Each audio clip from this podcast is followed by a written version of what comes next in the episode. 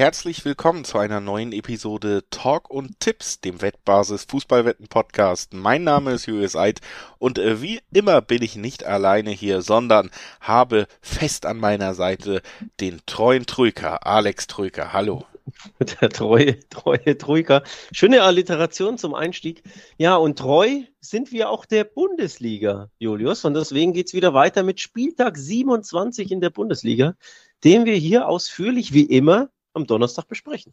Das war eine sehr souveräne, äh, ein sehr souveränes Anteasern von dem, was hier passieren wird, ähm, muss man sagen. Genau das wird nämlich passieren. Alle neun Partien, wir sprechen drüber, was geht am Wochenende im deutschen Oberhaus, wer hat die Chancen auf den Sieg, was für Spiele erwarten wir uns und das alles starten wir direkt nach einem kleinen Disclaimer vorweg und zwar, dass Sportwetten ab 18 sind nicht für Minderjährige geeignet und dass alle Angaben, die diesem die in diesem Podcast gemacht werden, ohne Gewähr sind, heißt einfach, dass die Quoten, die wir nennen, sich natürlich jederzeit und von Wettanbieter zu Wettanbieter noch verändern können.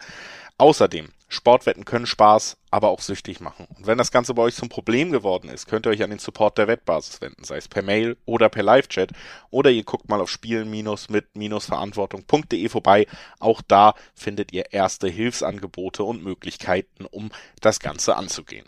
So, das also das kleine Vorwort auch schon klar, worüber wir sprechen wollen, der 27. Spieltag. Wir gehen in großen Schritten in den Endspurt. Es folgt am Ende des Monats nochmal eine kleine Länderspielpause, aber dann sind wir wirklich mittendrin. Also wir sind so quasi in den letzten Zügen vor dem Endspurt, würde ich das nennen. Und das ist durchaus interessant auch für die ersten beiden Mannschaften, über die wir heute sprechen. Das erste Spiel ist chronologisch logisch das Spiel zwischen Bochum und Gladbach. Und äh, da haben wir eine Mannschaft, die den Klassenerhalt ja fast schon geschafft hat mit den Bochumern als Aufsteiger und auf der anderen Seite die Gladbacher, die das auch noch erstmal klar machen müssen, so absurd das klingt. Gladbach ist sogar zwei Plätze und zwei Punkte hinter Bochum. Im Moment steht auf Platz 13 der Tabelle, konnte aber ja zumindest am vergangenen Wochenende die absolute Pflichtaufgabe gegen die desolate Hertha noch äh, bestehen und äh, tatsächlich mal wieder gewinnen. Also ein kleines bisschen Aufwind auch bei der Her äh, bei, bei den Gladbachern. Kleines bisschen Aufwind, ja. Nach drei Spielen ohne Sieg gab es mal wieder drei wichtige Punkte für die Gladbacher, die da ja die Gemütslage ein bisschen beruhigen, ne? die Krisenstimmung ein bisschen ähm, ja weniger kriselig machen. Das war schon super wichtig. Ähm, dankbarer Gegner unterm Strich, aber natürlich die Hertha ähm, im Borussia Park. Also alles andere als drei Pflichtpunkte wäre ja erneut ein herber Rückschlag gewesen für die Gladbacher. So konnte man das Ganze ein bisschen beruhigen. Und jetzt geht's nach Bochum und ich bin gespannt, ob es nach diesem Wochenende ruhig bleibt in Gladbach oder ob es wieder unruhig wird. Denn wenn du in Bochum nicht gewinnst oder sogar verlierst, tja, bist du wieder je nach Ergebnisse der Konkurrenz da ziemlich unten drin. Aktuell sind sieben Punkte Vorsprung auf Stuttgart. Das li liest sich natürlich komfortabel grundsätzlich, aber so eine Niederlage wäre trotzdem nicht so schön. Ja, äh, also das Ding bei Gladbach ist auch einfach, du sprichst das schon richtig an. Ein Sieg über die Hertha in dieser Saison reicht jetzt nicht, um dich zu rehabilitieren und zu sagen, jetzt geht's wieder aufwärts. Äh, also da muss man einfach sagen, Hertha ist ja auch komplett verwirrend schon dieses Spiel gestartet. Acht äh, Abwehrspieler und zwei Stoßstürmer irgendwie und äh, das hat nicht funktioniert und war jetzt auch wenig überraschend. Der Trainer musste direkt danach gehen. Ich glaube, es gibt fast keine Bundesligamannschaft, die am vergangenen Wochenende nicht Hertha BSC geschlagen hätte. Also du kannst danach hier nicht sagen, alles ist wieder gut. Auf der anderen Seite hast du Bochum, die sind stabil unterwegs, hatten zuletzt Fürth besiegt. Dann aber ähm, ja, am vergangenen Wochenende gegen Frankfurt in Frankfurt 2 zu 1 verloren. Auch aber eine ordentliche Leistung, muss man sagen, in dem Spiel. Haben ja tatsächlich auch, äh, ja, die erste Halbzeit in Führung noch beendet. Dann ging es relativ schnell, äh, nach der, nach dem Wiederanpfiff, dass Frankfurt das Spiel gedreht hat. Aber es war wieder eine ordentliche Leistung und ich glaube schon, dass das wieder ein Gegner ist, der der Gladbach ganz schön fordern wird, an dem man sich auch die Zähne ausbeißen kann. Und dass da alle Abläufe und so noch nicht richtig bei Gladbach funktionieren oder die ganze Saison noch nicht richtig funktionieren, das, das konnten wir oft genug besprechen und auch sehen. Ne? Also ich glaube wirklich, das wird kein einfaches Spiel für die Fohlen. Nee, auf keinen Fall, vor allem, weil die Bochumer traditionell in der Saison zu Hause sehr, sehr stark sind, sehr, sehr unbequem. Die sieben der 13 Heimspiele gewonnen. Das ist eine, eine klare ähm, Hausmarke. Das wird für die weiterhin ja, schwankenden Fohlen wird das ziemlich schwer. Härter schlagen, du hast es angesprochen, ist eine Pflichtaufgabe, aber es ist auch der Gegner aktuell, den jeder schlagen muss in der Liga. Ähm, da würde ich jetzt nicht direkt sagen, und jetzt folgt der nächste Sieg in Bochum. Das ähm, wird, glaube ich, ziemlich, ziemlich schwierig für die Gladbacher. Übrigens, noch ein Wort zur, zur Hertha, auch wenn es um die ja später erst gehen soll. Es hat tatsächlich den Verlierer dieses Duells erwischt, aus Trainersicht. Wir hatten ja thematisiert, oder ich hatte das, glaube ich, gesagt. Der Trainer, der das Spiel verliert, wird fliegen. Korkut hat es erwischt. Darüber sprechen wir gleich, nur so zum, zum Abschluss noch der, der Hertha-Thematik. Ja, was erwarten wir bei dem Spiel tatsächlich? Hier war es augenhöhig, um es mal so zu thematisieren. Also ich glaube, die nehmen sich sehr, sehr wenig, die Mannschaften, vor allem weil die Bochumer zu Hause so, so unbequem zu bespielen sind. Also ähnlich wie, wie die Mainzer so ein bisschen. Ne? Man hat es gestern beim, beim Dortmund-Spiel gesehen. Ich glaube, du hast es ja sicherlich auch gesehen. Das sind diese Mannschaften auswärts. Warum auch immer funktionieren die nicht so gut. Aber zu Hause sind genau wie die Mainzer sind auch die Bochumer so, so unbequem und zwar für jede Bundesligamannschaft. Also ich glaube, das wird ein Spiel, ja, hauen und stechen, würde ich mal drüber schreiben.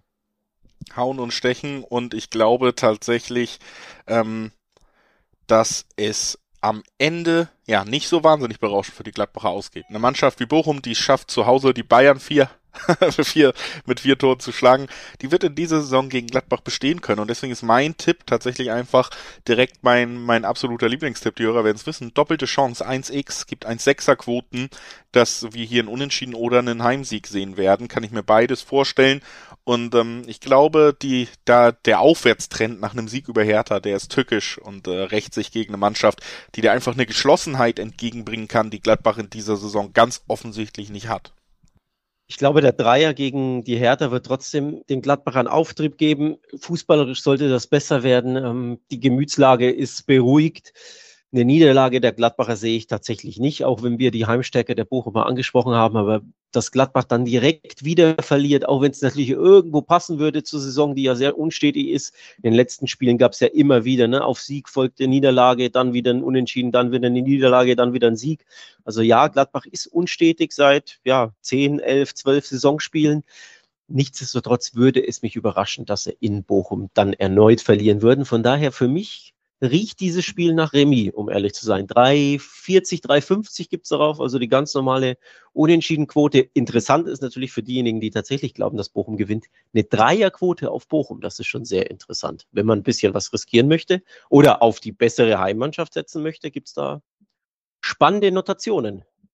Ja, die gibt es auf jeden Fall. Ich würde sagen, lass uns direkt weitergehen zum nächsten Spiel. Da geht es um die Stuttgarter und die haben würde ich sagen, auf jeden Fall ein bisschen Aufwind, äh, schon seit zwei Wochen jetzt. Erst der späte Sieg über Gladbach, die äh, auch ein schwächelndes Stuttgart nicht schlagen konnten. Nochmal kleiner Rückverweis auf Leute, die glauben, Gladbach kann hier nicht verlieren gegen Bochum. Und ähm, dann haben wir auf der anderen Seite Augsburg und jetzt äh, natürlich wirklich wieder ein äh, super spannendes super spannendes Duell im Abstiegskampf dadurch äh, zwischen diesen beiden Mannschaften. Stuttgart auch am letzten Wochenende übrigens dann mit einem sehr späten Ausgleich, wieder durch Kalajdzic, der auch schon den sehr späten Siegtreffer erzielt hatte. Also es ist ähm, tatsächlich eine Mannschaft, die gerade so ein bisschen wieder zueinander findet, wo der Schlüsselspieler, der lange vermisst und gefehlt hat mit Kalajdzic, jetzt auch ähm, endlich seinen Job erfüllt. Die Kombi Borna Sosa und äh, Sa Sa Sascha Kalajdzic, muss man schon sagen, so traurig das ein bisschen für die Liga klingt, aber manchmal, wenn man sieht, wie gut die funktioniert, frage ich mich schon, ob die alleine nicht reicht, um am Ende die Klasse zu halten in der Bundesliga, ne? Ja, vor allem musste als Bundesligist oder als interessierter Verein musste eigentlich den Doppelpack kaufen, ne? Sofern, sofern die Stuttgarter absteigen, musste sagen, ja, die, die muss ich im Doppelpack holen. Egal, ob ich jetzt, weiß ich nicht, Dortmund, Gladbach, West Ham bin. Die beiden funktionieren so, so gut und Sosa, also das Kalajdzic von Sosas Flanken profitiert, ist eh klar. Der Mann ist zwei Meter groß und braucht, braucht natürlich die Flanken auf den Schädel. Aber ich habe auch das Gefühl, Sosa fühlt sich viel wohler, wenn er da seinen Kalajdzic vorne drin hat, wenn er äh, weiß, wie er die Flanken bringen muss, auf wen, dass er weiß, er hat einen Anspielpunkt. Also für, für Stuttgart ein enormer Boost, dass die beiden jetzt in den letzten zwei, drei Spielen sehr, sehr gut funktionieren. Und ich kann mir logischerweise vorstellen, dass sie auch am Wochenende beim Schlüsselspiel gegen Augsburg sehr, sehr gut funktionieren.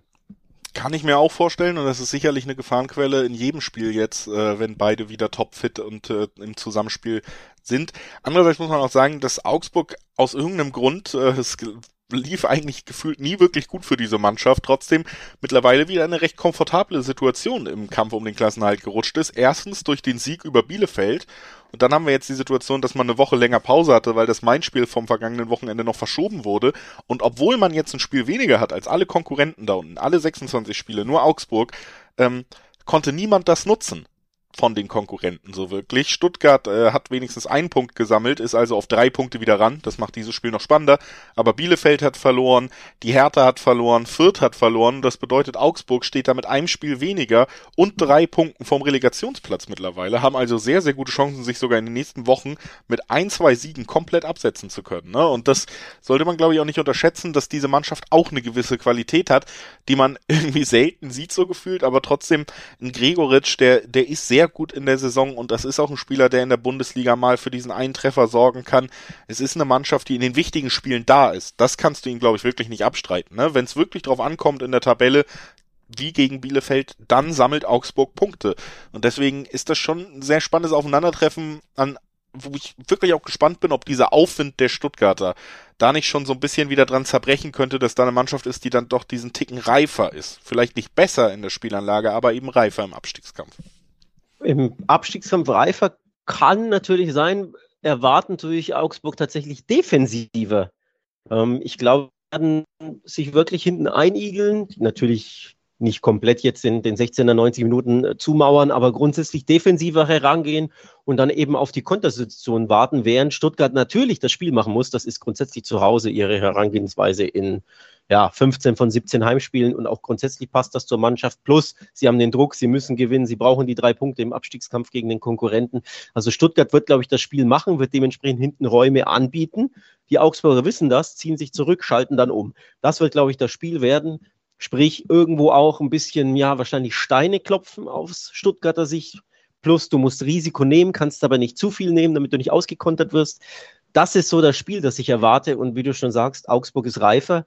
Mit diesem Spielsystem, mit dieser Spielart kennen sich die Schwaben, die bayerischen Schwaben natürlich aus. Also ich glaube, die bringt nichts aus der Ruhe. Die Frage ist natürlich, schießt Augsburg das erste Tor oder schießt eher Stuttgart das erste Tor oder steht es lange unentschieden? das beeinflusst natürlich dann das Spiel stark, weil wenn Stuttgart das erste Tor schießt, recht früh, erste Halbzeit irgendwo 20. plus minus, muss natürlich Augsburg den Spielstil ändern. Das käme den Stuttgartern ähm, zugute. Ja, also ich erwarte spannendes Spiel, wo die einen defensiv sind, die anderen müssen viel riskieren und dann ist die Frage, segelt früh die Sosa-Flanke auf Kalajdzic und macht er den oder eben dauert es sehr lange? Ja, es kann halt wirklich in beide Richtungen kippen, deswegen auch ein Spiel, wo ich mich aus dem Dreiweg auf jeden Fall fernhalten würde. Ich, tendiere fast eher dann zu einem Unentschieden, könnte ich mir vorstellen. Bringt natürlich beiden wieder nicht so viel. Vor allen Dingen äh, Augsburg wird es nicht Wahnsinn, äh, vor allen Dingen Stuttgart wird es nicht so viel bringen, weil man eben diesen Sprung sogar vom Relegationsplatz sonst vielleicht machen könnte. Das wird ihn dann durch so ein Unentschieden nicht gelingen. Wäre noch der naheliegendste Tipp, aber Unentschieden sind wackelig und wenn du einen guten Kopfballstürmer hast, dann kann das natürlich auch schnell kippen. Am Ende glaube ich tatsächlich, dass hier beide Teams treffen werden. Ich glaube, ein 1-1 zum Beispiel wäre sehr naheliegend oder dann eben spätes 2-1, egal in welche Richtung. Deswegen glaube ich, beide Teams treffen. Das gibt 1,7er, 1,75er Quoten, also auch nicht die niedrigsten Quoten auf diesen Tipp, die es so im Vergleich gibt, wenn man, wenn man in die Richtung geht. Und das ist so ein bisschen das, was ich am Ende erwarte. Ich könnte mir vorstellen, dass Augsburg in Führung geht. Ich könnte mir vorstellen, dass Kalajdzic ausgleicht und schon haben wir den Tipp erledigt. Ich gehe tatsächlich auf den Stuttgarter Heimsieg. Ähm, die Quote mit 2,07 im Schnitt, je nach Wettanbieter, finde ich noch okay. Ähm, dass die 2 vorne ist, ist natürlich eine lukrative Sache. Man hätte natürlich hätte ein bisschen höher sein können, weil so klarer Favorit ist logischerweise äh, Stuttgart jetzt auch nicht. Sie sind ja die viertschwächste Heimmannschaft der Liga, das vergisst man ja ganz gerne. Erst vier der 13 Spiele gewonnen. Also so wohl fühlen sie sich zu Hause nicht. Gleichzeitig die Augsburger auch erst zwei magere Auswärtssiege in 13 Spielen. Also es spricht irgendwo viel für dein getipptes Unentschieden. Ich gehe trotzdem auf den Sieg der Stuttgarter, weil ich immer noch den Auftritt gegen Gladbach im Hinterkopf habe, wo sie ja nicht nur gewonnen haben nach Rückstand, sondern die Art und Weise hat mir gefallen, wie sie da alles reingefeuert haben, mit viel Euphorie gespielt haben, mit Selbstbewusstsein. Und wenn diese Mannschaft ins Rollen kommt und wenn Sosa eben seinen Kumpel Kalajdzic findet, dann ähm, ist das die bessere Fußballmannschaft. Deswegen gehe ich auf den wahrscheinlich sehr knappen, umkämpften, aber trotzdem auf den Stuttgarter Heimsieg. Das also der Tipp von Alex Trücker zu diesem Spiel. Jetzt kommen wir zu einem Spiel. Das werde ich nicht so oft, werde ich ein Spiel so anmoderieren können. Aber wir kommen zu einem Spiel zwischen zwei Mannschaften, die beide in ihrem letzten Bundesligaspiel 1 zu 0 gegen Borussia Dortmund verloren haben. Die hatten beide denselben Gegner. Mainz und Bielefeld treffen aufeinander. Nachholspiel für Mainz, die ja sehr Corona geplagt waren, haben unter der Woche jetzt äh, gegen Dortmund, wie gesagt, 1 zu 0 zu Hause verloren. Erst zweite Heimniederlage übrigens in der Saison. Und äh, Bielefeld, die haben am vergangenen Wochenende in Dortmund 1 zu 0 verloren. Also beide Mannschaften denselben Gegner gehabt, beide Mannschaften dasselbe Ergebnis und ähm, beide Mannschaften sicherlich auch am Ende die gleiche Kerndisziplin, nämlich eher die Defensive als die Offensive. Ja, für die Mainzer natürlich jetzt eine englische Woche und der Verein ist das nicht gewohnt. Ne? Ähm, jetzt das Nachholspiel gegen Dortmund war ja just gestern am Mittwochabend. Da hat Mainz mal wieder Mainz-Dinge gemacht, sprich gut im Gegenpressing, aktiv gegen den Ball, bissig, unbequem, zweikampfstark, aber hinten raus bei dem einen Standard eben gepennt und dann das 0-1 in der, was war es, 87., 88. kassiert. Also es war ein eigentlich für mich ein 0-0, wie es im Buche steht und das hat mal wieder gezeigt, zu Hause sind die Mainzer so dermaßen unbequem und zwar für jeden Gegner in der Liga, auch für die favorisierten Dortmunder, auch wenn die natürlich auch Personalprobleme hatten, wie die Mainzer auch, die Corona geplagt waren. Unterm Strich hat es gezeigt, Mainz zu Hause macht es jeder Mannschaft schwer. Aber es gab eben die Niederlage, die auch irgendwo bitter war, wenn man die Interviews der Spieler gehört hat, die logischerweise auch bitter war, weil sie spät kam und weil sie irgendwo unverdient war. Und jetzt musste sofort den Hebel umlegen. Drei Tage später, zack, das nächste Spiel gegen eine auch sehr unbequeme Mannschaft Bielefeld, plus Doppelbelastung, plus Corona-Belastung. Das wird, glaube ich, schwer für die Mainzer.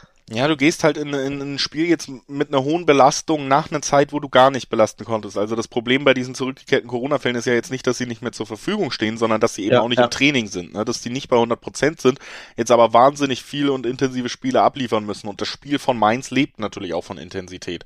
Auf der anderen Seite hast du bei Bielefeld natürlich auch Corona-Fälle, haben wir auch schon ähm, im letzten Bundesliga-Podcast darüber geredet. Die sind ja auch nicht mit voller Kapelle gegen Dortmund angetreten und werden es auch noch nicht gegen äh, dort äh, gegen Mainz tun können. Also du hast hier wieder zwei angeschlagene Mannschaften, deren Kerndisziplin ja gerade bei Bielefeld sowieso nicht das Tore schießen ist und bei Mainz, wenn man ehrlich ist, ist es auch nicht unbedingt ähm, ja besser geworden in der Rückrunde.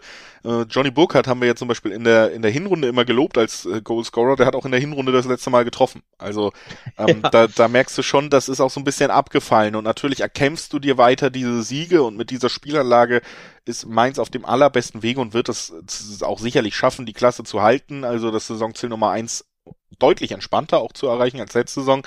Aber es ist eben auch nicht der, ja, es ist auch nicht die Mannschaft, die ein Bielefeld, das dann vielleicht auch nach drei Niederlagen in Folge wieder ähm, gerne mindestens einen Punkt mitnehmen würde in der Ferne, ähm, dass die dann da jetzt alles zerreißen werden. Und ich, gerade mit diesen ganzen Vorzeichen, Stärke Defensive, beide Teams äh, körperlich nicht auf 100 Prozent, beziehungsweise beim Personal nicht auf 100 Prozent, gehe ich tatsächlich davon aus, dass wir hier ein ähnlich zähes Spiel sehen werden, wie es Mainz gegen Dortmund war. Das ist natürlich auch ja. ein Lob für die Mainzer Leistung. Andererseits ja.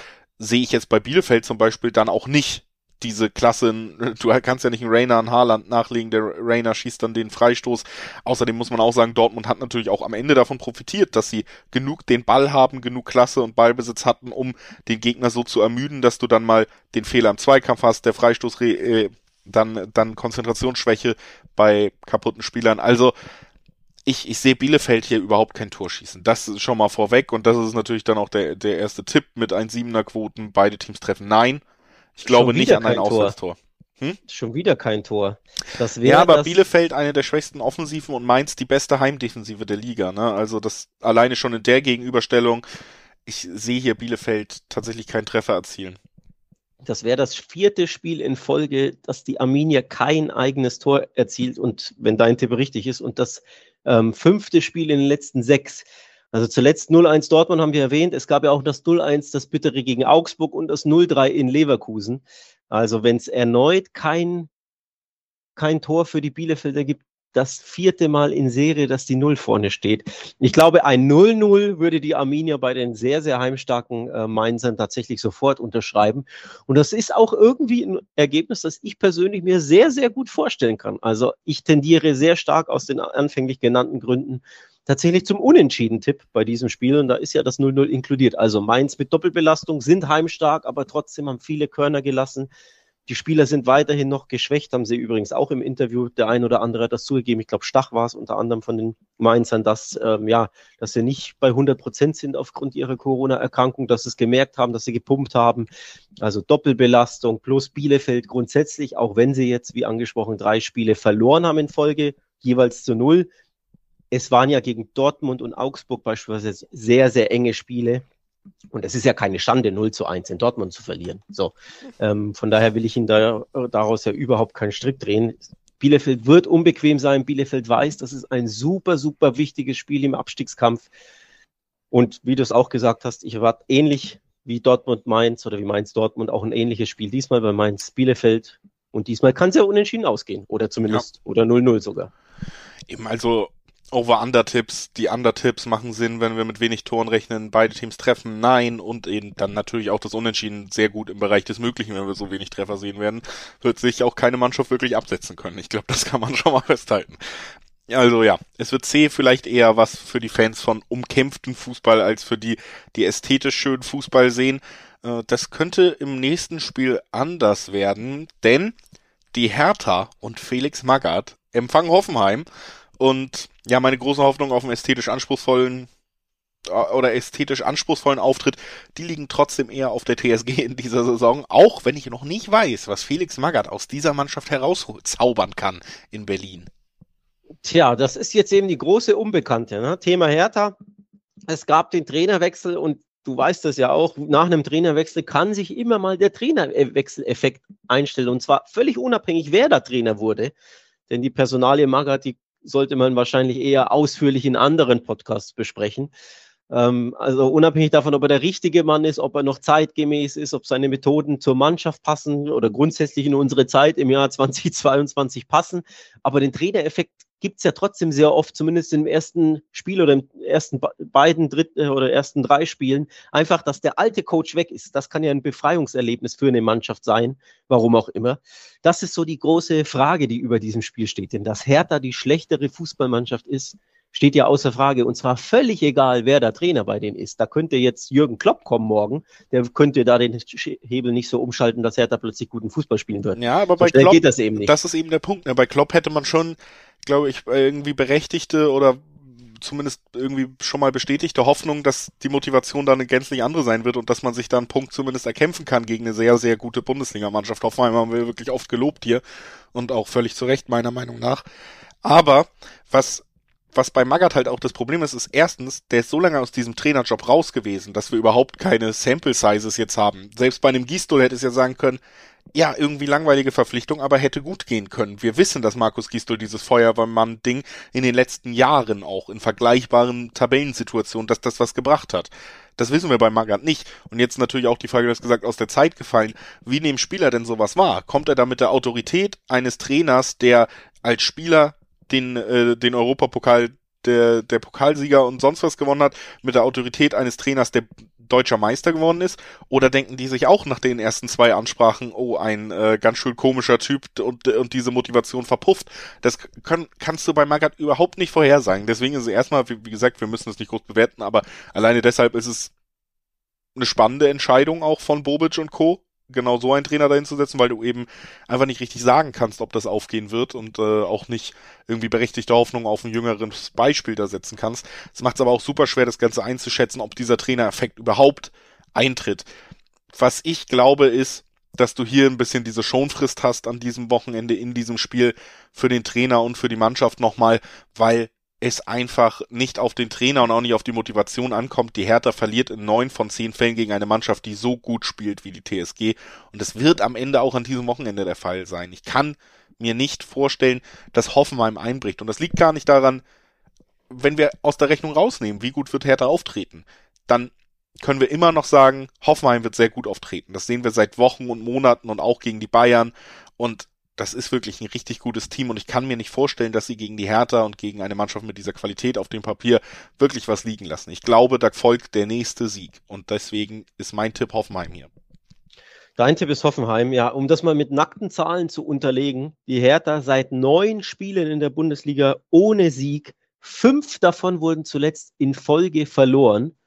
Und die Hoffenheimer, just das Gegenbeispiel, seit fünf Spielen ohne Niederlage und vier dieser fünf wurden verloren. Plus einzige, der einzige Punktverlust gab es zu Hause gegen die Bayern, was ja eigentlich gefühlt ein Sieg ist für jede Mannschaft in der Bundesliga. Ne? Zu Hause gegen die Bayern ein 1 zu 1 ist äh, ein gewonnener Punkt und keine zwei verlorenen. Also ähm, ja, der Kontrast könnte ja aktuell bezüglich Form, bezüglich sicherlich auch Stimmungslage im Verein, in der Mannschaft anders nicht sein.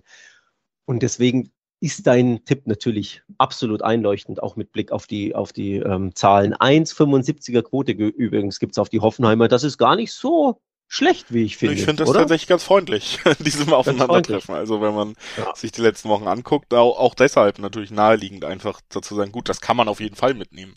das das kann man auch je, auf jeden Fall äh, mit gutem Gewissen anspielen. Darauf wollte ich nur hinaus. Also die Quote ist so völlig okay. Wie gesagt, ein bisschen Zweifel habe ich bei diesem ominösen Trainereffekt. Also weniger, weil es die härter ist, weniger, weil es mager ist, sondern einfach, weil es das manchmal gibt, warum auch immer. Aber unterm Strich gehe ich mit. Die Hertha ist die bessere Mannschaft. Die Hertha ist die bessere Fußballmannschaft. Sie sind gefestigt. Sie haben einen guten Lauf. Also normalerweise sollte die TSG das äh, in Berlin gewinnen. Normalerweise sollte sie auch ähm, das ein oder andere Türchen schießen gegen ja, sehr wackelige ähm, Berliner, die übrigens zu Hause, das haben wir ja noch gar nicht angesprochen, sehr, sehr schwach sind. Die sind ja unglaublich heimschwach. Zwei ihrer ähm, 13 Heimspiele nur gewonnen und Achtung, neun mickrige Tore geschossen. Keine Bundesligamannschaft. Nee, sorry, das ist die Auswärtstabelle, ich habe mich verguckt. Ähm, vier der 13 gewonnen. So, ja. so war's. Ähm, also nicht ganz so schwach wie von mir angesprochen, aber trotzdem nur vier Heimsiege in 13. Das ist nicht, nicht so prickelnd. Ja, es spricht nicht so viel für die Hertha grundsätzlich, außer der Trainerwechseleffekt. Richtig, und wer da ein bisschen mehr wissen will, der kann auch mal auf wettbasis.com vorbeigucken, denn nicht nur News um alle Sportarten, alle spannenden anstehenden Events, auf die man so tippen kann und die Tipps gleich mit dazu, die man anspielen könnte, sondern auch Wegbegleiter von Felix Magath. Seppo Eichkorn äußert sich im Exklusivinterview über die Methode Felix Magath, so heißt der Artikel.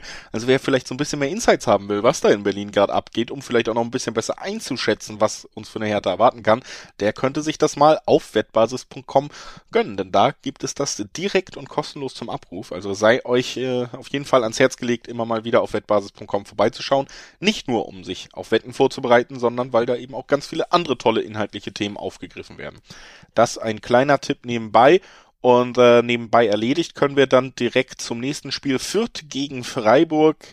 SGF gegen SCF ist es in meinen Notizen immer. Also äh, Vereine, die eigentlich dicht beieinander liegen in der Tabelle, ist das aber nicht der Fall. Und auch nach dem letzten Wochenende muss man sagen, ist das nicht der Fall. Freiburg konnte gewinnen. Fürth hat mal wieder verloren. Also ein Spiel am Ende. Übrigens Freiburg natürlich auch ein relativ spektakuläres Spiel am Ende geliefert. Das 3 zu 2 gegen gegen Wolfsburg fiel ja sehr spät, aber direkt nach dem eigentlichen Ausgleich erst, also ein Wechselbad der Gefühle mit Ausschlag in die richtige Richtung aus, aus Sicht des Sportclubs. Es ist äh, weiterhin eine sehr gute Bundesligamannschaft auf der einen Seite und auf der anderen Seite eine Mannschaft, die bemüht ist, aber bei der eben gerade nach den letzten beiden Ergebnissen jetzt letztendlich die Hoffnung komplett weg ist und deswegen auch so ein bisschen die Frage, wie schlägt man sich jetzt in den letzten Spielen? Ja, ich glaube tatsächlich, diese, diese Klatsche gegen die Leipziger war der Sargnagel. Ich glaube, das hat man auch an den Szenen gesehen. Die Mannschaft, die, die Fürther ging ja in die Kurve, haben sich ja fast schon verabschiedet von den Fans. Also es gab natürlich Applaus, aufmunternden Applaus von den Zuschauern für dieses 1 zu 6. Aber irgendwie hatte man das Gefühl, also irgendwo auch losgelöst von der Tabelle, so rein vom, vom, von den Emotionen her, vom Gefühl her, das war's. Das ist der Abschied, das ist der Abstieg vor allem. Das war so ähm, ja die Emotion, die für mich transportiert wurde durch die Bilder. Und das wird natürlich völlig untermauert beim Blick auf die Tabelle. Die Fürther ähm, sind elf Punkte von Rang 15, dem ersten Nicht-Abstiegsplatz entfernt, neun von Rang 16, dem Relegationsplatz. Das ist mathematisch natürlich machbar und natürlich, wenn du gewinnst jetzt zu Hause und die Konkurrenz aus Augsburg, Bielefeld, Stuttgart und auch Hertha gewinnt nicht, ähm, was ja alles möglich ist, dann hast du wieder Leben drin. Aber ich fürchte, ich sehe das einfach nicht. Also ich glaube, das war der Sargnagel für die Vierter, das war der Abstieg. Sie haben sich jetzt wacker ge geschlagen in den letzten, weiß ich gar nicht, zehn Partien plus minus. Immer wieder gute Ergebnisse, vor allem viele Unentschieden zu Hause geholt. Aber ich glaube, jetzt geht's wirklich bergab, weil der Stecker gezogen wurde durch dieses 1-6 gegen Leipzig. Sprich, du ahnst es ja schon, ich glaube, es gibt die nächste Niederlage gegen das nächste Top-Team. Ja, Top-Team, genau, du sprichst es an. Leipzig, Dortmund und Hoffenheim haben eine bessere Form in den letzten fünf Spielen mit vier Siegen und einem Unentschieden. Und dann kommt Freiburg, ne? Drei Siege, zwei Unentschieden, wieder ungeschlagen. Wir haben gesagt, es war auch ein leicht holpriger Start. Man stand ja sogar schon besser in der Tabelle, als die Rückrunde losging. Es war ein recht holpriger Start ins neue Jahr, aber man hat sich wieder gefangen. Man hat die Grundtugenden auch gegen Wolfsburg auf dem Platz gesehen und auf den baut diese Mannschaft weiter auf. Man ist einen Punkt hinter Platz drei, punktgleich mit Platz vier. Das heißt, die absolute Sensation aus Freiburger Sicht. Die Champions League ist ja immer noch wahnsinnig gut greifbar und egal wie man das runterspielt, ist klar, dass sich da auch zumindest unter den Spielern in der Mannschaft natürlich auch dieser Wille entwickelt. Umso länger man da oben mithält, umso länger es gut klappt, um gerade mit den Erlebnissen wie gegen Wolfsburg, umso länger man es schafft, dann doch nochmal in der 87. Minute sich die drei Punkte zu sichern und dran zu bleiben, umso eher entsteht da auch eine Dynamik, dass man eben das nächste Spiel unbedingt gewinnen will, um da dran zu bleiben. Und jetzt geht's gegen den Tabellenletzten. Das heißt, aus Sicht jedes Spielers bei Freiburg wird man da reingehen mit der vollen Überzeugung, dieses Spiel gewinnen zu müssen und zu können. Und das ist eben auch einfach nochmal eine Ausgangssituation, wo wir einen klaren Favoriten haben. Und äh, ich, ich habe noch so ein, zwei Spiele, wo ich äh, zwischen dem vermeintlichen Favoriten und dem, dem Gegner schwanke an diesem Spieltag. Beim Spiel zwischen Fürth und Freiburg tue ich es tatsächlich nicht und äh, nehme auch hier den, den Tipp auf den Favoriten mit, e eben wie bei Hoffenheim auch eine 1-7er Quote auf den Champions League Aspiranten gegen den Tabellenletzten. Da, da zögere ich dann doch nicht lange und nehme die Freiburger. Ja, bin ich, bin ich bei dir. Hat man ja sowieso rausgehört. Die 1,70 ist auch völlig okay für einen, für einen äh, Kombi-Tipp am, am Wochenende oder am Samstag. Sind passable Quoten. Es ist der Favorit. Es ist die bessere Fußballmannschaft. Das wird ein Auswärtssieg der Freiburger. Da sind wir uns, glaube ich, beide einig. Und da möchte ich dann tatsächlich auch gar nicht weiter so. Natürlich kann man gucken, Freiburg gewinnt und Gegentreffer beispielsweise, weil die Vierter ja auch gegen Leipzig eins geschossen haben und zu Hause ja trotzdem irgendwo unbequem sind und trotzdem irgendwo an sich ein bisschen glauben werden.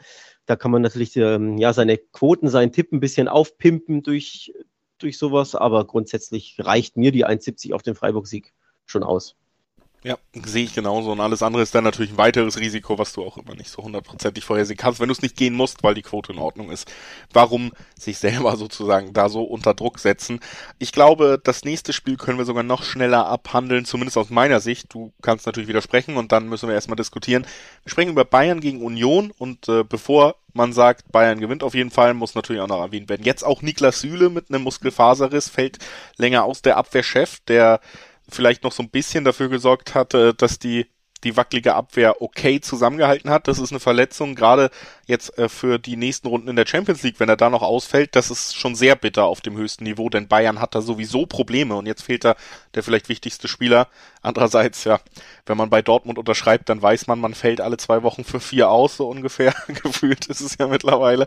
Ähm, ja, also blöde Situation für die Münchner. Trotzdem, Union Berlin ist eben auch nicht, ist jetzt nicht, spielt nicht in der alten Försterei, sondern muss nach München, ist nicht besonders gut drauf in dieser Phase der Saison. Bayern München hat mal wieder Punkte liegen lassen. Dortmund ist nur noch vier Punkte entfernt. Mir fehlt komplett die Fantasie, dass der nächste Punktverlust folgt und wir an diesem Wochenende auf einmal schon Schlagdistanz hergestellt haben. Das kann ich mir einfach nicht vorstellen.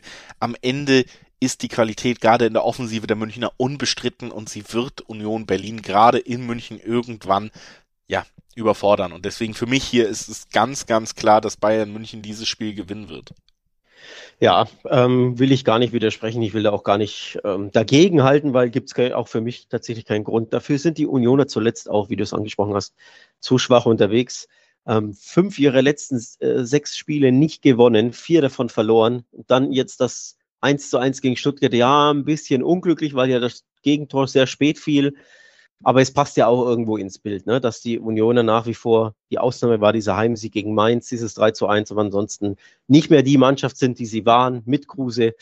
Ähm, ich sehe da auch keine, keine wirkliche Chance gegen die Bayern. Vielleicht machen sie es um, unbequem und verlieren halt nicht so hoch und dann gibt es halt nur ein 0-2 aus Unioner Sicht. Das kann natürlich auch sein, weil die Bayern selbst nicht so gut drauf sind. Ausnahme natürlich dieses 7-1 in der Champions League gegen Salzburg. Aber in der Liga ist Bayern nicht mehr so gut drauf, nicht mehr so gefestigt.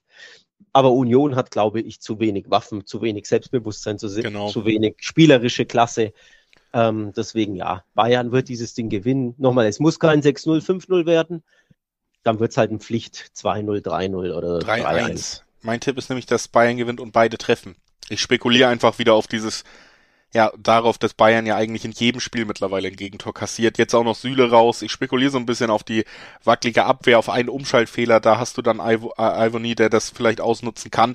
Aber wie gesagt, es wird nicht reichen, weil Bayern wird seine zwei, drei Tore erzielen und deswegen 2-1, 3-1 beide Teams treffen und Bayern gewinnt, ist dann eben die Kombi, die es spannend macht. Ähm, weil der Tipp alleine im Dreiweg auf Bayern natürlich mit 1,18 jetzt nicht spannend dotiert ist, aber wenn man das kombiniert, dann hat man da direkt eine spannende Quote und trotzdem den Tipp auf den absoluten Favoriten, der dieses Spiel aus meiner Sicht, wie gesagt, auch definitiv gewinnen wird.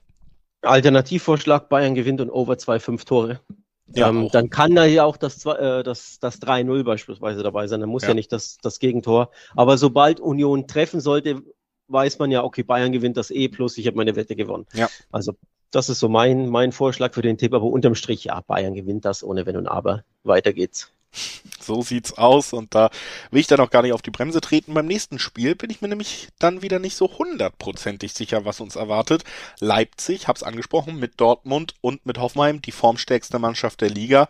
Natürlich auch einen qualitativ hochwertigen Kader gegen die Frankfurter, die einer der absoluten Angstgegner sind von Leipzig, die es immer wieder schaffen, sie zu stören und die rechtzeitig zu diesem Spiel jetzt eben auch wieder in Form gefunden haben. Ne? Erst der 2 zu 1 Sieg auswärts bei Betis, den wir ja sehr gelobt haben, danach der 2 zu 1 Heimsieg gegen Bochum.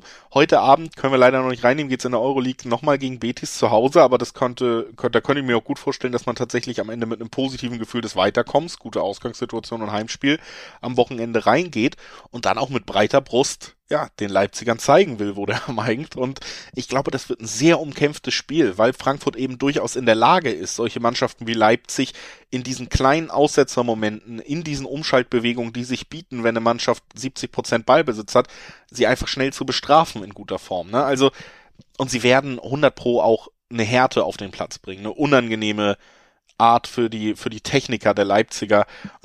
Deswegen ja, also es ist schon so ein Spiel, ich habe es eben gesagt, wo ich mir vorstellen könnte, dass der vermeintliche Favorit wirklich eine sehr, sehr schwere Zeit haben würde.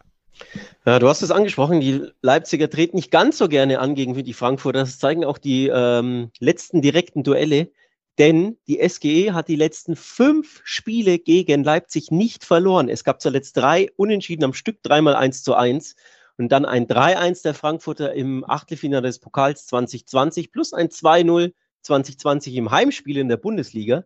Also die letzten fünf Spiele, Frankfurt nicht verloren gegen den Favoriten Leipzig. Das ist beachtlich. Das zeigt auch irgendwie, dass sich die Leipziger, warum auch immer, mit dem ja, körperbetonten, umschaltstarken, laufstarken Spiel der Frankfurter nicht so wirklich wohl äh, oder, oder wohlfühlen oder, oder sich gut, äh, ja, gut dagegen äh, anstellen.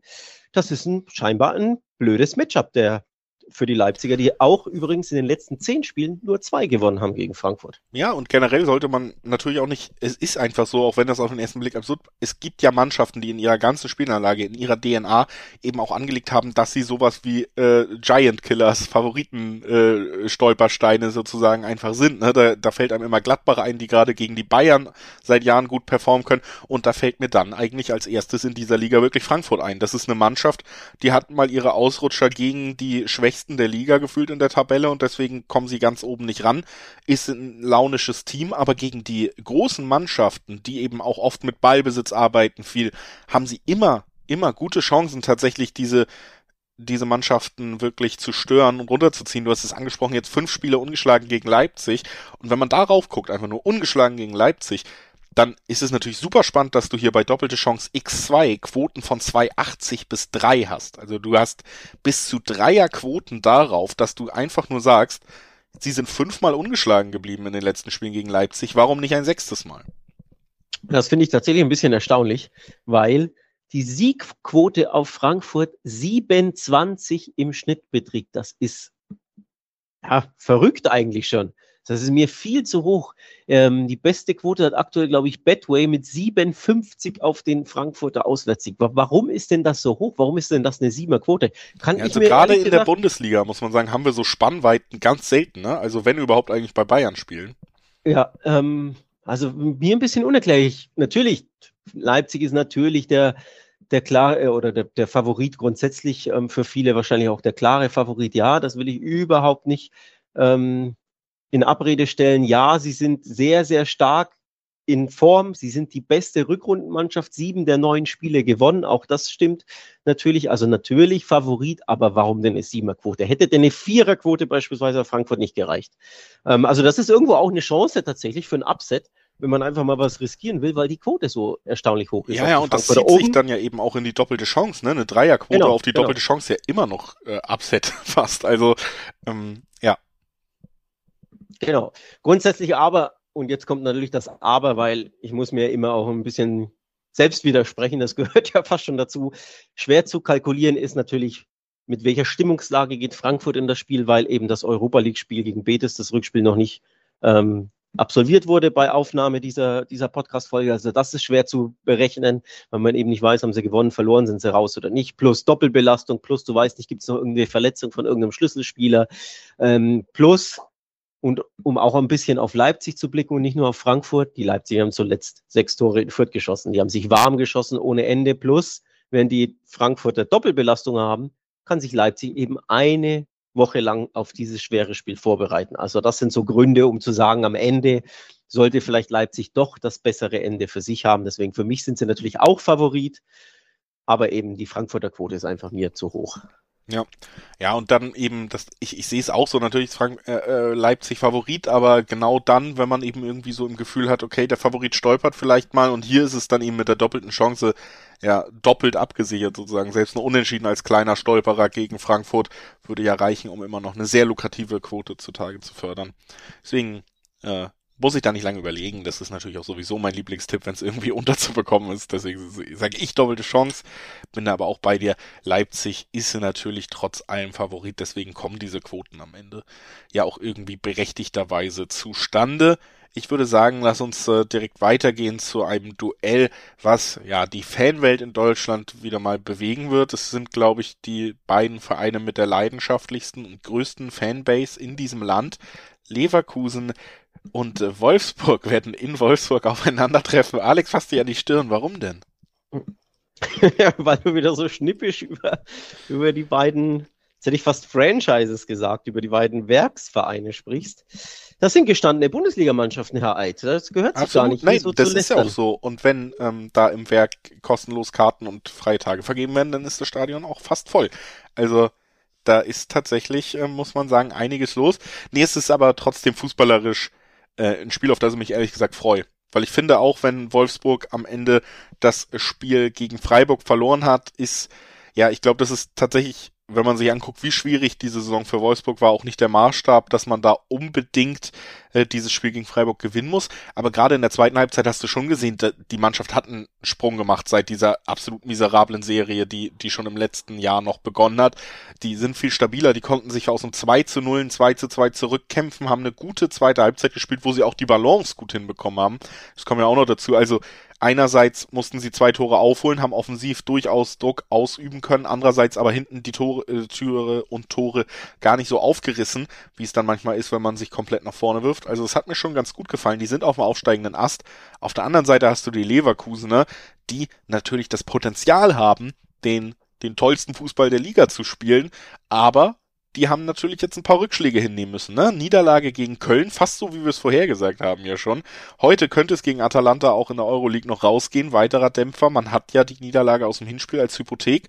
Und ja, Wirtz und Frimpong auch noch langfristig verletzt. Also, da, da kommt so einiges zusammen, wo man sich dann doch wieder fragen muss, wie wir es schon so oft bei Leverkusen tun mussten ist, ist es wirklich jetzt mal ein anderes Leverkusen oder folgt der fast nicht vermeintliche Einbruch und man verliert jetzt irgendwie unspektakulär 1 zu 0 nach einem Eckball-Kopfball-Tor gegen, gegen Wolfsburg? Ähm, ich mache mir tatsächlich ein bisschen Sorgen um Leverkusen, weil Blick auf die Tabelle zeigt ja, ein Pünktchen nur noch Vorsprung auf Rang 5. Das hätte ich vor drei, vier Spieltagen so nicht gedacht. Ich hätte gedacht, Platz 3 ist in Stein gemeißelt. Eher kommen sie noch an Borussia Dortmund oben ran und äh, machen den Kampf um die Vizemeisterschaft spannend, als dass sie um Rang 4 überhaupt bangen müssen. Ja, so schnell ändert sich das. Ne? Plus jetzt eben diese äh, tragische, bittere Würzverletzung, Kreuzbandriss, ähm, der beste Spieler in der Saison zusammen mit Schick und mit Diaby, also dieses ähm, ja, Traumtrio der Leverkusener. Schick fehlt ihr seit Wochen, der könnte aber zurückkommen gegen Wolfsburg. Ähm, das muss man abwarten, ist, glaube ich, wieder im Training. Das wäre immerhin ein Boost, aber jetzt Würz fehlt ihr. Ja, zudem die Leipziger gut drauf, die Freiburger gut drauf, die Hoffenheimer gut drauf. Ich bange tatsächlich um Leverkusen und deswegen würde es mich kein Stück überraschen, wenn sie erneut ausrutschen in Wolfsburg. Sei es zwei Punktverluste, also es gibt nur ein Remis oder sei es, sie verlieren alle drei Punkte. Ich wäre kein Stück davon überrascht, wirklich, weil ich glaube, Würz, dieser ja. Würz-Rückschlag, der ist sehr stark, sehr, äh, sehr herb. Dazu mehr Belastung mit einem Kader, der durch Verletzungen geprägt ist jetzt auch. Äh, Wolfsburg hat natürlich die Pause jetzt gehabt im Gegensatz zu äh, Leverkusen, die noch heute am Donnerstagabend dran müssen. Und ähm, ja, Leverkusen, äh, Leverkusen, Wolfsburg natürlich jetzt auch in der Verfassung, muss man sagen, es hat irgendwie neun Monate in dieser Saison gedauert, um die Grundtugenden wiederherzustellen, die in den letzten Jahren da waren. Aber ich glaube, so langsam ist es wieder richtig unangenehm, gegen Wolfsburg zu spielen. Und das liegt sicherlich auch daran, dass wir vor allen Dingen jetzt wieder einen fitten Zauber Schlager haben. Das ist wirklich ein Spieler, der mir sehr, sehr gut gefällt, immer wenn er fit ist und dessen Einfluss auf dieses Team auch nie zu leugnen ist. Gerade defensiv wirklich im, im Mittelfeld einfach jemand, der so eine Präsenz hat, dass er ein Team auf ein besseres Level heben kann. Dann hast du vorne tatsächlich ja jetzt auch mit Kruse, mit Wind und mit einem wieder äh, fitten, jetzt langsam immer mehr Minuten bekommenden Lukas Metscher auch wieder ein bisschen mehr Auswahl. Alles auch Spieler, die ja auch Kopfballstark, standardstark sind, kommt auch noch dazu. Das heißt, Wolfsburg hat so diese Grundwaffen, um einfach Gegner zu nerven wieder, weißt du? Und ähm, gerade bei einer Mannschaft wie Leverkusen, der man dann so eine gewisse Wankelmütigkeit und äh, vielleicht nicht den richtigen Umgang mit kleinen Krisen so unterstellen kann in der jüngeren Vergangenheit, sind das natürlich die schwersten Gegner, wo du dich fragst, wie kann es sein? Wir sind doch viel besser, wir spielen doch viel besser und trotzdem haben wir hier am Ende 1-0 verloren und ich, ich sehe das auch irgendwie kommen, ja. Tippst du auf den Wolfsburg-Sieg, tatsächlich. Da gibt's nämlich Dreierquoten drauf, auf deine Wölfe, wenn die gewinnen. Ja. Traust du dich? Ja, nehme ich mit. Einfach weil ich, auch mal, ich, ich glaube, wie gesagt, wir werden ein, zwei Stolpersteine noch so im Saisonendspurt sehen und gerade Leverkusen ist prädestiniert für diese Art einzubrechen. Da ist jetzt viel Negatives passiert und das macht, wie du auch gesagt hast, auch in der Tabellensituation ist es eine super, super angespannte Lage und ich glaube tatsächlich, das spielt alles so ein bisschen zusammen, plus die Belastung durch die Euroleague unter der Woche Atalanta. Du kannst ja auch nicht schonen, du liegst zurück, gerade im direkten ja. Vergleich. Ne? Du musst alles aufbieten, was du hast, wenn du in dem Wettbewerb weiterkommen willst entweder du tust das, kannst trotzdem noch die Enttäuschung bekommen und hast erschöpfte Spieler in einem ekligen Spiel in Wolfsburg, oder du tust es nicht und gehst mit der Enttäuschung, dass du die Euroleague abgeschenkt hast, raus. Äh, das wirst du auch nicht in zwei Tagen überwunden haben. Also ganz blöde Situation für Leverkusen und wie gesagt, ich, ich kann mir schon gut vorstellen, dass sie das am Ende recht, ja. Oder du tankst natürlich Selbstvertrauen, indem du ähm, die Remontada gegen, gegen Atalanta schaffst, also den, den Comeback-Sieg, nimmst dann den Schwung mit, schlägst dann ja, dreckig vielleicht Wolfsburg mit 2 zu 1 und zack, ist die Krise ähm, abgewendet, die Leverkusener Krise. Das kann ja auch sein, ne? So. Will, will man ja auch nie ausschließen. Also unterm Strich, ich glaube, wir sind uns einig, das wird sehr, sehr schwer zu prognostizieren grundsätzlich. Das ist, zeigen ja die Quoten übrigens auch, ne? Die Dreierquote auf Wolfsburg habe ich angesprochen, 3,50, das ist Standard aufs Remis, aber die Leverkusen haben schon eine 2,35er Quote, ja. das spricht ja auch irgendwo Bände. Also sie sind leichter Favorit aber eben auch wirklich nur minimal und leicht. Und äh, ich glaube, kein Tipper wäre überrascht, wenn es nicht mit drei Punkten ähm, klappt aus Sicht der, der Leverkusener Werkself. Ja, schwer zu tippen, Wirtsausfall wiegt schwer. Ich sehe maximal einen, ja, einen Arbeitssieg, einen pflichtgemäßen Sieg, wo vielleicht Diaby entwischt einmal der Wolfsburger Wackelabwehr, denn die sind ja trotzdem immer noch wackelig. Ne? Jetzt gab es ja auch drei Gegentore gegen gegen ähm, Freiburg plus Lacroix. Mal hat er tolle Spiele, die an letzte Saison erinnern. Mal macht er irgendeinen Wahnsinn, wo er Hand spielt, wo er Notbremse zieht, wo er Elfmeter verschuldet. Das hat er ja auch immer drin. Ähm, das macht es ja auch schwer. Also wir, wir sprechen natürlich von Wolfsburg, die sich grundsätzlich ja konsolidiert haben, aber die trotzdem einfach wankelmütig und wackelig sind und du weißt trotzdem nie, in welchem in, im Spiel, was du von ihnen bekommst, vor allem von der Defensive. Von daher sollte Leverkusen da zumindest den einen Punkt schon mitnehmen, eher, eher drei. Also ich würde ganz gerne auf die doppelte Chance X2 geben, um ehrlich zu sein. Wenn die Quoten besser wären. Naja, kann sich ja noch anpassen bis äh, Sonntag Ja, zwei weitere Verletzungen in der Euroleague plus eine klare Niederlage, dann kriegst du da vielleicht bessere Quoten. das kann sein, ja, ja. absolut. Naja, es ist, äh, wie es ist und wir kommen zum letzten Spiel des äh, Wochenendes. Köln wird am Sonntag den kommenden deutschen Meister aus Dortmund empfangen. Alex? Ei, ei, ei. Da geht's weiter mit dem, mit dem Dortmunder Aufholsprint, oder was? ich, ich bin sprachlos. Man merkt es, das ist nicht vor, vorab abgesprochen. Ich bin literally sprachlos ob deiner Anmoderation dieses Spiels. Ja, der FC ist heimstark. Der FC hat das Derby, das Nachbarschaftsduell gegen Leverkusen, gegen den Tabellendritten gewonnen. Die Dortmunder mit Ach und Krach zu einem Dusel 1 zu 0 in Mainz gerumpelt, wo auch dieses eine Tor schon ein Tor zu viel war, weil sie nichts anderes außer das 0-0 verdient hatten nach ihrem Rumpelfußball da in Mainz. Und Herr Eid ist hier guter Dinge und spricht vom neuen Meister aus Dortmund. Du, Wie passt denn das zusammen? Ergebnisfußball. Du tust ja so, als wäre es nicht so, dass ich hier gerade sehe, Borussia Dortmund ist die formstärkste Mannschaft der Liga ist äh, in vier von fünf Spielen gab es Siege, sonst ein Unentschieden. Alle vier Spiele, Alex, das kann man sich kaum vorstellen, wurden zu null gewonnen. Auch das muss man ja herausstellen. Das kann man sich wirklich nicht also, vorstellen. Also das, da hat man sich ja um jahrelang ja. lustig drüber gemacht. Aber wer hätte es geahnt? Die Lösung ist Nico Schulz und Felix Passlack auf den Außen und in der Innenverteidigung Pongracic und Chan. Und das Ding ist bombensicher hinten. Also, Unglaublich.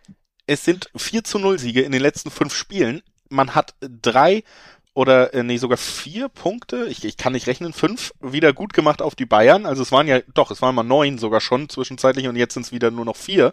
Also das ist auch nochmal ein Sprung, der dazu kommt. Und man kann dieser Mannschaft natürlich, man muss sagen, die Spielidee, äh, das sieht immer wieder zäh aus, aber was du denen im Moment nicht abstreiten kannst in der Bundesliga, ist tatsächlich, dass sie diesen Willen zum Siegen haben. Sie werden auch gegen Köln viel Ballbesitz haben, wie im Hinspiel, wo ich sogar im Stadion war.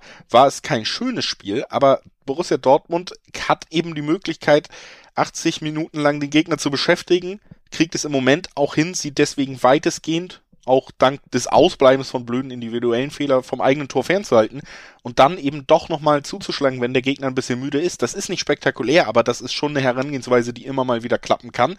Die klappen kann mit einem immer fitter werdenden Gio Reyna, der noch eine größere Rolle spielen kann, mit einem immer fitter werdenden Erling Haaland, der alleine ein Spiel entscheiden kann. Alex, ich sehe, dass du was sagen willst, aber lass mich kurz diesen Monolog abschließen.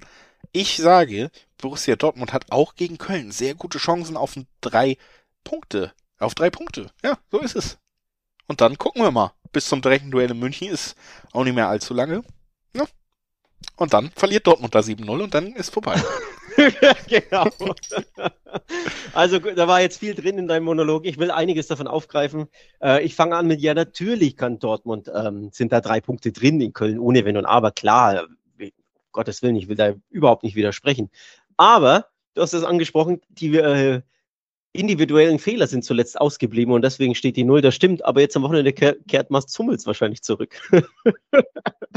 so, also okay, das war jetzt ein bisschen gemein. Ich hoffe, Mats hört nicht zu, sonst bekomme ich eine, eine böse E-Mail. Naja, vielleicht nee. hat man ja, will man trotzdem das Erfolgsduo Pongratic nicht auseinanderreißen erstmal, ja, gerade wenn er erstmal. Ja.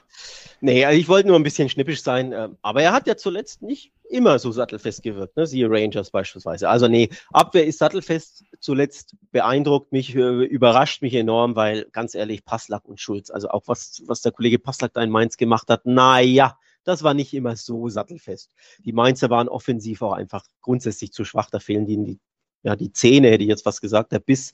Ähm, so, das ist das eine Thema. Das andere Thema ist, Stichwort Mainz-Spiel, mit dem Auftritt wie gegen Mainz holt Dortmund hier ganz sicher keine drei Punkte. Da lege ich mich schon mal fest, weil das war wirklich, Bieder ist da noch gelobt. Das war viel zu wenig von Dortmund. Da hat es das Gefühl, er spielt der Tabellen 13. gegen den Tabellen 14.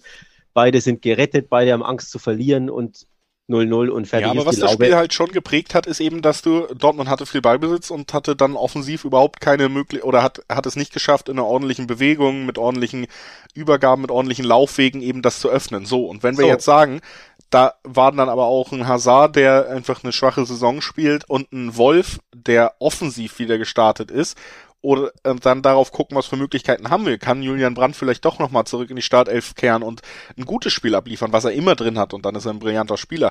Kann ein Holland vielleicht dieses Mal starten, bis zur 60. drin bleiben, damit die Dynamik noch komplett verändern. Ist ein Rainer fit für diesen Startelf-Einsatz? Dann gucken wir da drauf, gucken auf eine komplett andere Offensivreihe mit einer komplett anderen Qualität. So. Und das darf man vielleicht auch nicht unterschätzen. Ja, also zwei Personalien, ähm, die man noch ganz kurz, wirklich nur ganz kurz erwähnen sollte. Die Mainzer haben keinen Knipser vorne drin, weil Burkhardt seit Wochen, seit Monaten nicht mehr trifft. Die Kölner eben schon. Da ist Anthony Modest. Der braucht nicht viele Chancen.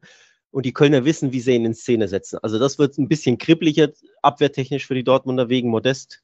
Thema eins, Thema zwei. Es wird natürlich auch kribbeliger für die Abwehr der Kölner, weil Haaland zurück ist weil ich tatsächlich davon ausgehe, dass er von Anfang an spielen wird. Er wurde jetzt zweimal eingewechselt. Es sieht gut aus, dass er jetzt von Anfang an kommt. Natürlich ist das ein enormer, enormer Boost für die in Mainz nochmal sehr, sehr schwache, biedere ähm, Angriffsreihe der Dortmunder. Also zwei Stürmer, die wissen, wo das Tor steht.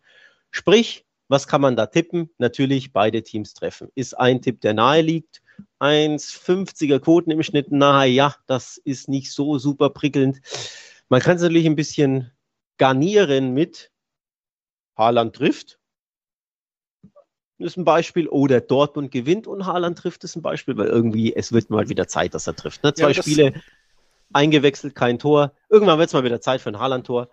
Oder man tippt eben Modest trifft, oder man tippt eben Dortmund gewinnt und Gegentreffer. Ja, weil oder man tippt, Dortmund gewinnt, weil das Schöne ist, dass es mit einer Zweierquote belegt. Der Tipp auf die formstärkste Mannschaft der Liga, die Richtung Meisterschaft marschiert, der ist mit Zweierquoten belegt und eine Zweierquote auf Dortmund gibt's tatsächlich nicht so oft. Das äh, ist einfach trotzdem noch so. Wenn Haaland zurück ist, haben sie einen der beiden größten Unterschiedsspieler in, in Form, die es in dieser Liga gibt und das macht auch einen Unterschied, sicherlich eben trotzdem so blöd das klingt, aber wenn du mit einer Offensive startest, wo du einen Wolf als Startspieler durch einen Haaland ersetzt, ist das ein Qualitätssprung und es kann Unterschiede machen. Und eine Zweierquote auf Dortmund finde ich deshalb, gerade weil sie es eben auch geschafft haben zu beweisen, ja, sie müssen, sie spielen nicht schön, aber sie haben schon oft bewiesen in dieser Saison, dass sie am Ende die Punkte mitnehmen. Das kannst du ihnen tatsächlich nicht vorwerfen. Und deshalb finde ich die Zweierquote auf Dortmund hier spannend genug, um zu sagen, nee, nehme ich. Nimm ich. Na gut, dann will ich hier gar nicht länger Paroli bieten oder dagegenhalten, äh, argumentativ und verbal, sondern sag, alles klar, weiß ich Bescheid, ist notiert. Meisterschafts-, der Meisterschaftszug der Eiche fährt vielleicht auch über das Wochenende hinaus Richtung München. Und vielleicht kommt er in München zu ste zum Stehen oder auch nicht. Wir besprechen das in den nächsten Wochen. Das tun wir, denn ja, solange Fußball läuft, läuft auch Talk und Tipps. Wir hoffen, ihr hattet heute Spaß. Wir hoffen, Ihr schaltet wieder ein zur nächsten Episode. Bis dahin verbleiben wir mit freundlichem Grüßen und äh, wünschen euch ein schönes Fußballwochenende mit der Bundesliga. Wir sagen Tschüss.